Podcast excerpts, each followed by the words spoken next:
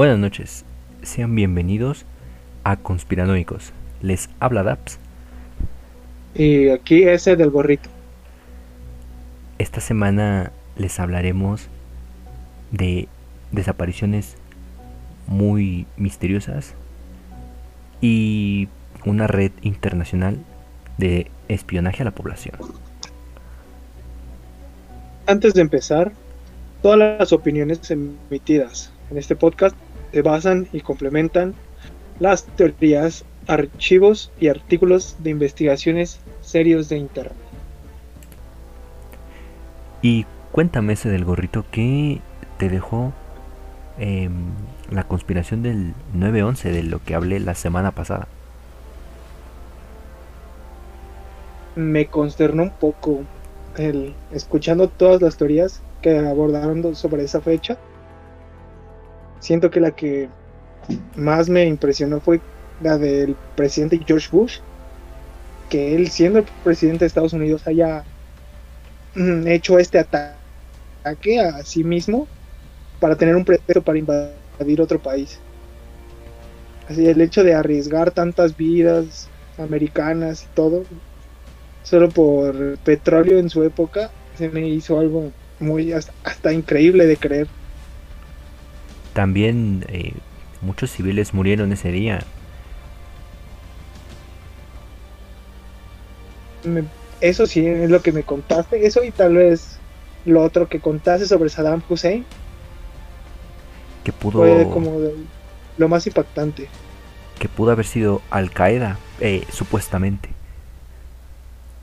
Supuestamente. ¿eh? Supuestamente. ¿Y tú qué, qué fue lo que te agradó del tema de, las mujeres que conté o que platiqué? ¿Qué es lo que te dejó?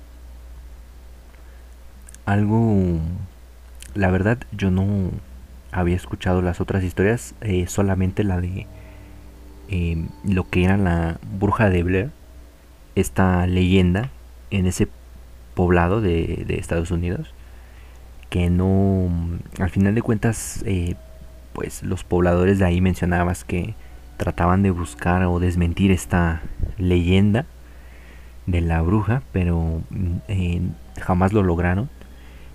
Mm, la de la condesa, eh, decías que era pues demasiado sádica, hizo crímenes muy atroces, muy sangrientos y pues jamás la llegaron a, a, encarcelar o, o, en su defecto a, a que pagara todos sus asesinatos debido a la posición que tenía. Y... De hecho es la persona con más asesinatos conocidas en la historia, ya que se le calculan más de 650 mujeres que mató. Eh, sí, además de que la manera en la que mencionabas que que cometía esos crímenes muy sádicamente y, y de hecho estaba orgullosa de, de, estos.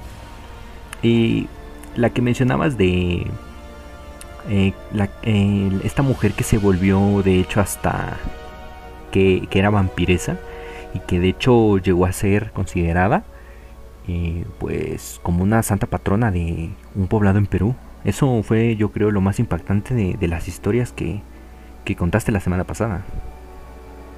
Una leyenda no muy conocida, ¿eh? De, ese, de esta chica que la considera una vampiresa.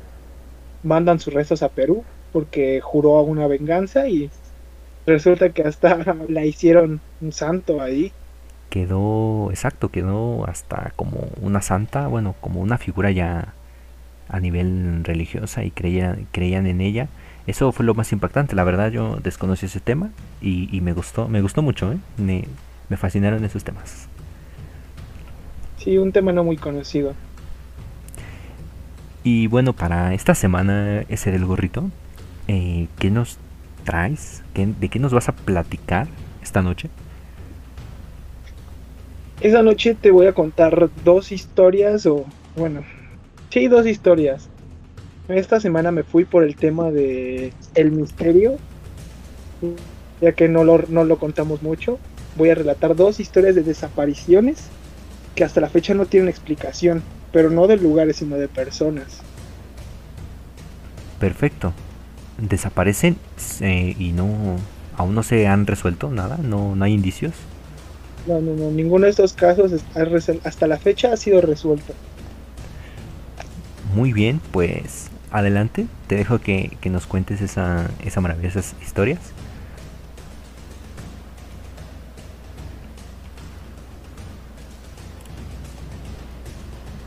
Y bueno, voy a empezar con mis dos historias. La primera tiene de nombre Corrina Line Sagers Malinowski y su hija.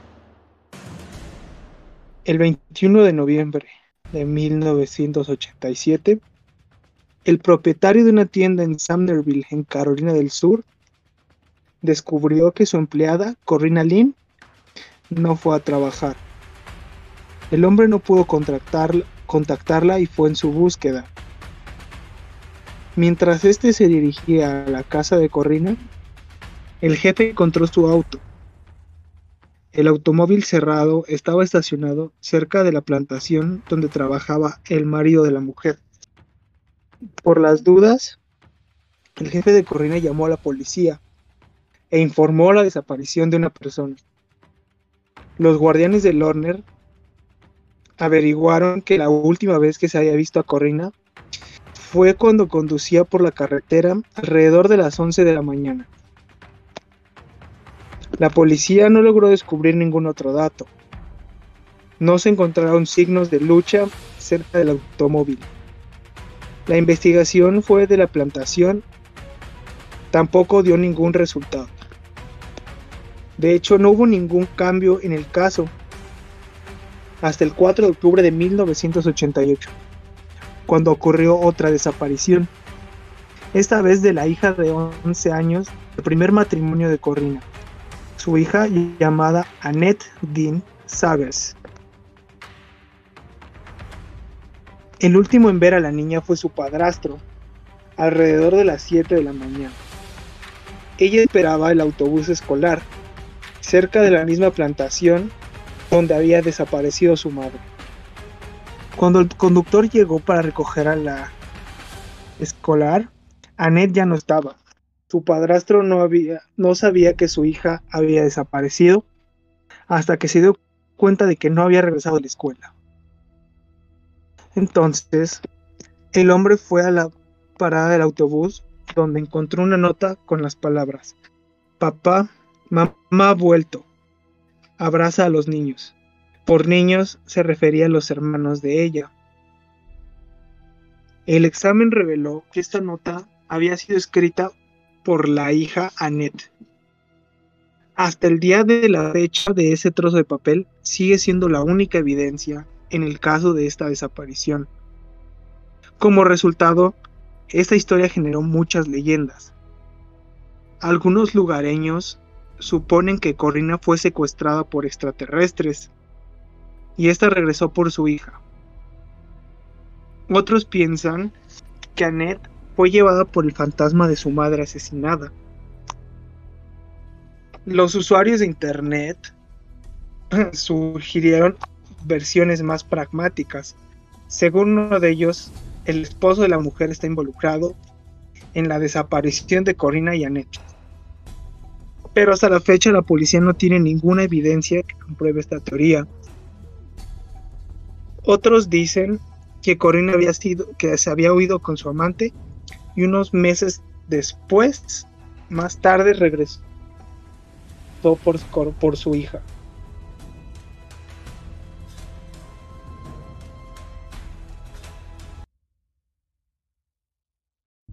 Mm, esta fue la primera historia.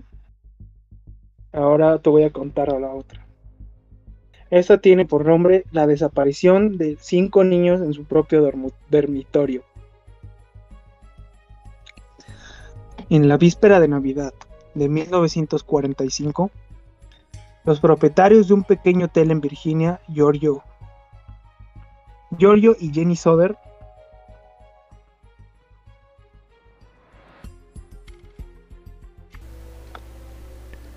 ellos estaban en su casa junto a sus nueve hijos. Ya pasaban de las 10 de la noche, pero la hermana mayor, Marianne, les había regalado juguetes a los niños y ellos no querían irse a la cama. Dejando a los niños más pequeños bajo la supervisión de los mayores, Giorgio y Jenny se fueron a descansar, pidiéndole a la joven compañía que no se quedara hasta muy tarde. Ellos se llevaron con ella a su hija de dos años, Silvia, que ésta ya se estaba quedando dormida. Jenny se despertó a la una de la mañana, sintiendo olor a humo. Saliendo del corredor del dormitorio y se dio cuenta de que la casa estaba en llamas. Incapaz de acercarse al teléfono, despertó a su esposo y a Mary Ann, que estaba dormida en el sofá de la sala de estar. Esa le pidió que sacara a la pequeña Silvia. Después, Jenny comenzó a gritar para despertar a los niños, cuya habitación estaba en el piso de arriba. Pero solo bajaron los dos mayores. Nadie volvió a ver a los otros niños. Sus cuerpos tampoco fueron encontrados. Los padres se negaron a creer que sus cinco hijos hubieran muerto en el incendio. Y supusieron que los niños podrían haber sido secuestrados por los representantes de la mafia siciliana. Siete años después de la tragedia, los devastados padres instalaron cerca de su hogar un cartel publicitario con fotos de los niños y el pedido de la información de su paradero. Según el padre de familia, tenían razones para sospechar que los niños habían sido secuestrados. Poco antes del incidente, un, un hombre fue a verlo, tratando de conseguir trabajo. Al ver la instalación eléctrica, dijo que un día sería causa de un incendio. El día anterior a esto, el propietario del hotel había hecho que los expertos de la compañía de electricidad verificaran el cableado y estaba en excelentes condiciones. Así que no prestó atención a las palabras del hombre. Un tiempo después, un vendedor de seguros había ido a ver a Giorgio para ofrecerle asegurar a toda la familia Soder. Al recibir una negativa, este le dijo a Giorgio que todos sus hijos morirían y que sería una venganza por el hecho de que el dueño del hotel se permitía hablar mal de Mussolini. Giorgio ah, en verdad criticaba muchas veces al político. Hasta el día de hoy, aún no se sabe qué, sucedió realmente en esa noche en la casa de los Soder.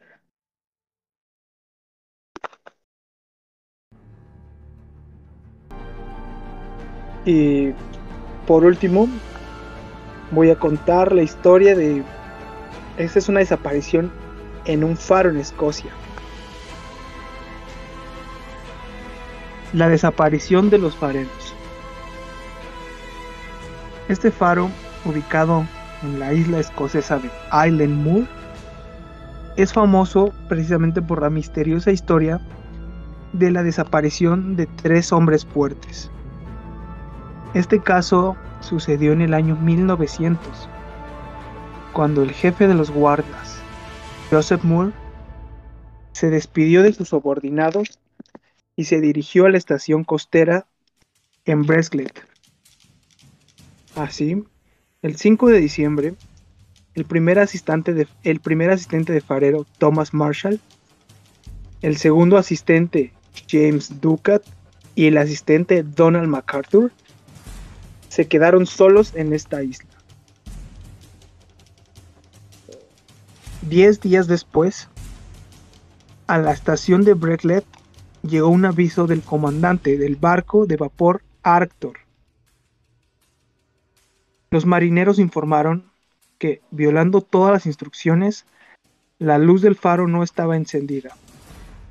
Sin embargo, ya sea por descuido o debido al mal clima, nadie fue a esta isla para comprobar si todo estaba en orden.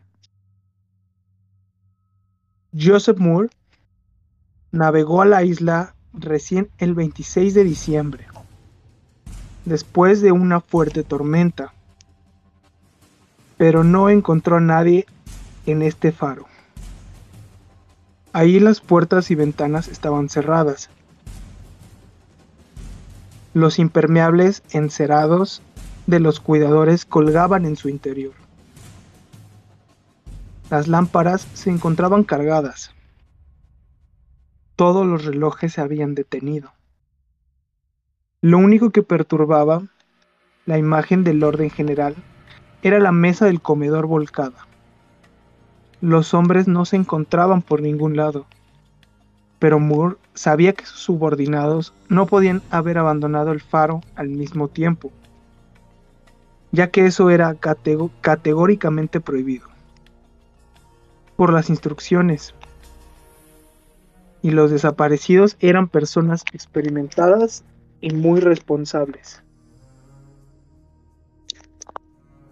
Durante la investigación de esta desaparición, la pequeña isla fue rastrillada metro por metro, pero los restos de Marshall Ducat y MacArthur nunca se encontraron. Este caso originó las conjeturas más increíbles. Fueron acusados de la desaparición los espíritus malignos, los alienígenas y hasta incluso aves fantásticas. Entre tanto, la investigación sostuvo una versión más prosaica. Presumiblemente prevenido al mal tiempo, los hombres fueron al acantilado para asegurar el equipo, pero fueron arrastrados por una repentina ola. Algo que se había observado esto en el pasado. Probablemente hayan violado las instrucciones para evitar tener que terminar el trabajo bajo los vientos huracanados y la lluvia torrencial. Estas fueron las tres historias que les traigo de las desapariciones que hasta la fecha nadie eh, de nada y no se encontraron restos de nadie. Es curioso eh, cómo se dan estas desapariciones que nos acabas de contar. Mm, me llamó más la atención la de eh, los niños, que los padres de repente ven el incendio y desaparecen sus hijos. Algo muy extraño que, ninguna de estas apariciones eh, hayan dejado ni un solo rastro, ni, ni, una sola huella. Por ejemplo, el del, el del faro, pues la una ola pudo haber causado todo eso. Mm, y mm, algo, algo yo digo de paranormal tiene la primera de la manera en la que la madre y la hija desaparecen y luego hay ahí una carta escrita por, por alguna de ellas. De hecho, si la, la hija escribe una carta diciendo que se iba con su mamá, que su mamá había vuelto cuando de hecho a su mamá no, no se le habían dado, no, encontrado restos o nada. Se le atribuye mucho el, lo que es el fenómeno ovni, en este caso, que vamos, no es tan descabellado si te pones a pensar. Con todo lo que puede llegar a suceder y lo que desconocemos, eh, hasta podría ser real en una de, de esas. Exacto, y también a mí me sorprendió lo de estos, estos niños porque de hecho estaban en la misma casa, fue el incendio y el, el hecho de bajar su familia y buscar a los niños y ya no estaban, puesto que antes se les había visto incluso hasta jugando con, con juguetes. Y si hubieran sido incinerados, eh, habrían pues eh, restos encontrados o, algo parecido, pero nada, desaparecieron, como si se hubieran evaporado. Incluso hasta un secuestro hubiera habido marcas, de hecho, de forzar puertas o romper ventanas, algo que se hubiera dado una pista.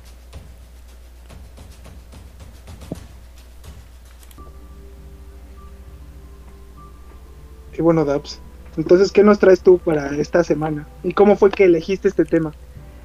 Esta semana me fui por algo también que supongo debe gustarnos a todos los que somos amantes de las conspiraciones y es una red de espionaje mundial.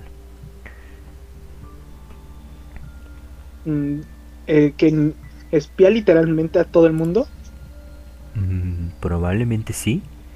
Además de que mm, no solo es un país, están involucrados, es muy involucrados varios países. Entonces te escuchamos, Dabs. Platícanos esto. Claro. Eh, se llama la red Ekelon. Eh, hace 15 años, en nombre de pues la esta necesaria protección, digamos así, a la población. Y todo con todo el arsenal que hubo después de de todo eh, la guerra, la segunda guerra. Y control también pues de todas las potencias mundiales. Eh, en, 1941 em, en pleno conflicto mundial para mm, penetrar en los secretos de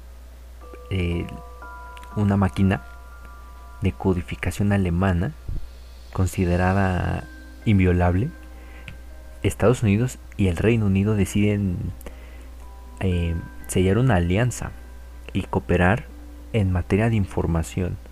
Intercambian protocolos y comparten códigos y unifican una terminología. Eh, transmiten a Londres sus técnicas y conocimientos estadounidenses y los británicos también se ponen de acuerdo sobre la forma de gestionar todas estas informaciones recogidas y las telecomunicaciones interceptadas por todos los medios posibles. Gracias a esta colaboración, los servicios militares de información estadounidense y sobre todo el equipo de criptógrafos británicos agrupados alrededor de Alan Turing en Black Park consiguen por fin romper el código de esa máquina alemana. Los dos países firman entonces, en 1943, el acuerdo Brusa, que pone las primeras bases de un sistema mundial de vigilancia masiva y de interceptación de las telecomunicaciones en, estrecha relación con principales industrias de la comunicación. Eh, cuando acaba la guerra, con objeto de seguir espiando las comunicaciones en todo el mundo, los británicos son los que mm, quieren mantener la alianza con Washington, a la que también se desean incorporar Canadá, Australia y Nueva Zelanda. A partir del septiembre de 1945, el presidente de los Estados Unidos, Harry Truman, acepta entablar negociaciones secretas para crear, eh, en tiempos de paz, una alianza. En marzo del 46, en vísperas de Guerra Fría, y con el fin de espiar a la Unión Soviética y a sus aliados, se firma el importante y ultrasecreto acuerdo de Ukusa entre los servicios de información cinco países anglosajones, eh, la agencia precursora eh, en Fort Marina, eh, los headquarters de las comunicaciones de Estados Unidos, en Inglaterra el DSD, con base en Kingston, y Canadá y Australia también con sus bases en telecomunicaciones. Se unen también a toda esta alianza de espionaje contra la Unión Soviética. También eh, en ese tiempo fue llamada como los Five Eyes o los Cinco Ojos. Históricamente, esta es la primera colaboración internacional oficial secreta en materia de vigilancia de las comunicaciones mundiales durante toda la Guerra Fría. Esto es del 48 al 89. las interceptaciones internacionales alcanzarán unos niveles y una calidad desconocidos hasta ese entonces. En el plano anterior, durante el periodo macartista, del, digamos así, una casa de brujas con, con todo esto de la Unión Soviética, el FBI no dudó en violar la correspondencia y escuchar de manera ilícita las conversaciones telefónicas y colocar micrófonos en domicilios de personas sospechosas de ser comunistas, homosexuales o simplemente no adherirse a la política del gobierno estadounidense. A comienzos de la década de los 50, en, en marco de los acuerdos del UCUSA, los cinco países fundadores deciden con total discreción poner en marcha la red Ekelon, un sistema mundial de interceptación de comunicaciones privadas y públicas que ha permanecido desconocido para la opinión pública durante más de 40 años. Ekelon es resultado de una decisión política.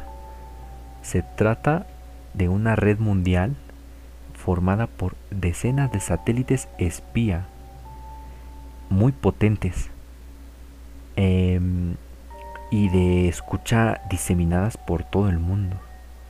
Todavía hoy puede escuchar los cables submarinos de fibra óptica y hasta puede interceptar las conversaciones telefónicas eh, antes de fax, los mensajes de texto, emails obviamente, eh, todo supuestamente hasta mm, con ayuda de ordenadores super eficientes. Sus innumerables agentes están en condiciones de seleccionar y ordenar todas estas comunicaciones mediante algunas palabras clave que se utilizan en los reportes escritos o en los intercambios de información. Em, incluso a través eh, del tono de voz o diálogos em, comunes. Eh, esta mm, máquina de control, creada en secreto, em, por estas cinco potencias anglosajonas, extiende su red sobre todo el planeta Mm, eh, dicen que el Ekelon, esta red, puede registrar hasta 2 millones de conversaciones por minuto. Su principal misión consiste en espiar a gobiernos, ya sea amigos o enemigos, a los partidos políticos, los sindicatos, los movimientos sociales y las empresas. Una quincena de grandes bases repartidas por todo el mundo interceptan todas las comunicaciones que los superpotentes ordenadores mm, interceptan y detectando palabras clave concretas en varias lenguas. El marco de Ekelon, eh, los servicios de información estadounidense y británicos han podido establecer una dilatada y secreta colaboración lo cual ha dado lugar al más potente sistema de vigilancia del mundo. Eh, se utiliza tanto para misiones militares, políticas y hasta económicas.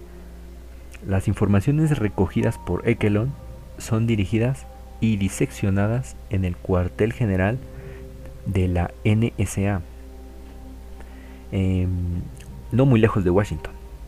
Allí tras mm, impresionantes vallas metálicas electrificadas, una nube de cerebros llevan a cabo actividades tan variadas como las de oficiales superiores en lenguaje, analistas de lenguaje, expertos en lingüística criptoanalista, experto en investigación lingüística, expertos en criptoanálisis, ingenieros de criptoanálisis, criptoanalista cualificado de máquina, de manual, experto en análisis de signos, programadores, desarrolladores, controladores de operaciones de recopilación, expertos en conversaciones de signos, gestión de frecuencias de radio, matemático, criptoanalistas, de investigación, eh, examinador hasta de polígrafos, detector de mentiras de CIA, de la CIA, em, hasta preparadores en criptología. Todos estos expertos em, trabajan desde hace ya más de 40 años casi todas las áreas de Ekelon. Mm, Ekelon se dice que no descansa nunca, no duerme jamás. Patrulla por el gran vacío del espacio sin tener necesidad de aire, alimento o de energía. Es como un ladrón silencioso en los centros mundiales de fibra óptica, prácticamente en donde haya comunicación, ya sea por radio, internet o otro tipo de ondas, ahí podrá penetrar Ekelon. Eh, escucha cada comunicación electrónica en la Tierra, eh, ya que eh, tan solo con los satélites que posee, ni siquiera mm, algunos países son capaces de tener una idea de lo que es toda esta red gigante y que probablemente están siendo espiados en este momento. Eh, al final de la Guerra Fría se creyó que mm, la voluntad política de espiar masivamente las comunicaciones se terminaría, ya no se haría más. Pero el auge del Internet en esa época, donde apenas se estaba desarrollando y ya se estaba implementando para altos mandos, las excepcionales facilidades también que antes ofrecía la red lograron que que se siguiera continuando con esta práctica y más eh, para términos políticos ya que a los gobiernos siempre les interesa poder saber lo que el otro está diciendo de ellos. Desde 1994 hay una ley secreta la Communications Assistance to Law que supuestamente esta ley autoriza al gobierno de los Estados Unidos a escuchar comunicaciones telefónicas privadas, pero para adaptarla a los progresos tecnológicos, en especial del Internet, el Congreso modificó varias veces en sentido más intrusivo, cada vez más intrusivo. En 2006, eh, especialmente, se regularon distintas, distintos puntos de esta ley de manera mm, regular y a medida que cambiaba el uso de las comunicaciones, las agencias federales presionaron a las empresas de Internet y a los congresos para lograr nuevas adaptaciones de la ley en materia de vigilancia y espionaje. En el 2010, el director del FBI acudió a Silicon Valley, este lugar en donde, eh, donde es sede Silicon Valley, donde varias empresas de tecnologías eh, yacen ahí. Se reunió con los directivos de Google y Facebook para convencerles de que autorizaran la instalación de sistemas que permitieran al FBI interceptar y descifrar los mensajes todos los clientes de estas dos empresas globales. El FBI también quería convencerlos eh, también para que impusieran a sus filiales en el extranjero la obligación de desviar todas sus comunicaciones hacia los servidores instalados en Estados Unidos, donde serían analizadas antes de mm, reencaminarlas a su destino final, algo así como interceptarlos antes de que llegue el mensaje al otro lado la voluntad del control se extiende también hacia Europa. Autoridades federales estadounidenses también intervienen o podrían intervenir ahí. Algunas informaciones personales son entregadas por compañías en aduanas de Estados Unidos, sin el consentimiento del viajero incluso. Estas informaciones siempre se pasan por un filtro llamado CAPS, Computer Assisted Passenger Prescreening, donde todos los pasajeros de avión incluso pueden ser espiados eh, durante su espera en el aeropuerto. Podría ser para, mm, para ver qué, cuáles son sus intenciones tal vez antes de subir a un avión y viajar a otros países o cuando se dirigen a Estados Unidos. también en Latinoamérica eh, estamos en el punto de mira y es sabido que 65 millones de mexicanos, 31 millones de colombianos y 18 millones de centroamericanos estaban tan solo fichados en los Estados Unidos sin que ellos lo supieran. Los motivos, eh, porque pueden, según ellos, según esta red, pueden estar como marcados como peligrosos debido a las conversaciones que manejan, supuestamente. A menudo estos ficheros recogen otras informaciones confidenciales como direcciones personales, números de teléfono, matrículas de vehículo y hasta cuenta bancaria. Y no nos sorprendería que tales hasta puedan tener nuestra huella digital, ya que en nuestros dispositivos también ya guardamos una huella. Em, el objetivo, según ellos, es tener un mundo más seguro. Pero esto también trae mucho riesgo, eh, ya que sería entraría ya la violación directa a la privacidad. Eh, y según esta ley prohíbe a la Administración de Estados Unidos almacenar informaciones personales, pero no prohíbe que pida a una empresa privada que lo haga por ellos. Al final de cuentas el objetivo se está logrando. Una empresa desconocida instalada en Atlanta eh, durante el año 2000, durante mm, el escrutinio presidencial en Florida, eh, fue contratada por el gobernador del estado para reorganizar sus listas electorales. Y este fue el resultado de millares de personas que mm, suelen votar por demócratas. Fueron movidos a votos por el Partido Republicano, debido a ya que tenían sus informaciones personales de cada uno y podrían eh, mover eh, ya sea por algoritmos o simples softwares el voto hacia el otro partido. Eh, pues la red Ekelon es mm, no, no, no, está tan conocido esta, esta organización no es tan conocida supuestamente si existiera y esto eh, da mucho de qué hablar. Es invasión directa a la privacidad. ¿Qué opinas ese del gorrito? muy controversial esto, ¿no? De las redes y de los bloqueos.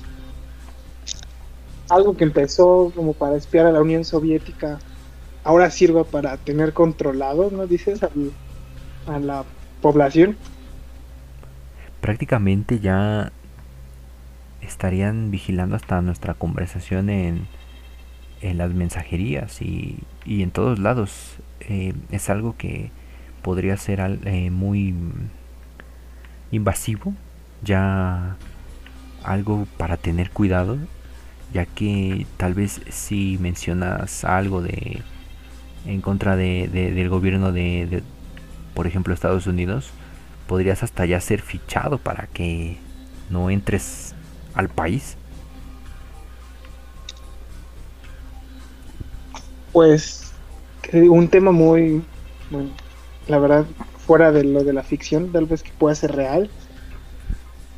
Esto ya se han dado casos, ¿no? Incluso recordemos las políticas de WhatsApp hace unas actualizaciones que casi lo hacen quedar en quiebra al poner que ellos iban a filtrar todos sus mensajes y todo. Tuvo que quitarla, o bueno, entre comillas, quitarla para que sus usuarios siguieran usando WhatsApp. También es algo que se ve.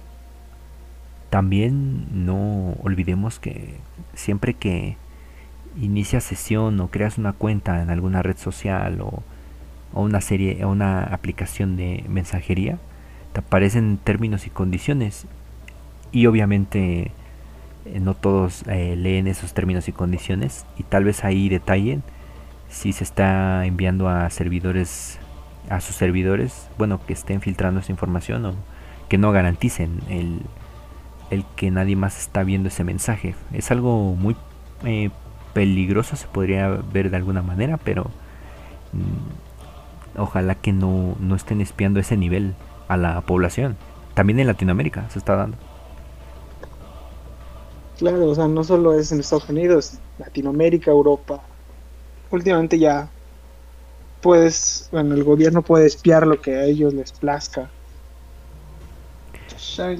Así es, y más por eh, estas empresas que, que son presionadas por la red Ekelon. Y bueno, Daps, creo que esto ha sido todo por esta semana. Gracias por escucharnos y seguir escuchándonos. Espero nos sigan dando play cada semana. Mi nombre es Da mi nombre es el Gorrito. Y yo soy Dabs y recuerden eh, seguirnos en nuestras redes sociales. Estamos en Instagram como conspiranoid-cos y también tenemos Facebook. Estamos como Conspiranoicos Podcast. Denle like. Hasta la próxima. Hasta la próxima.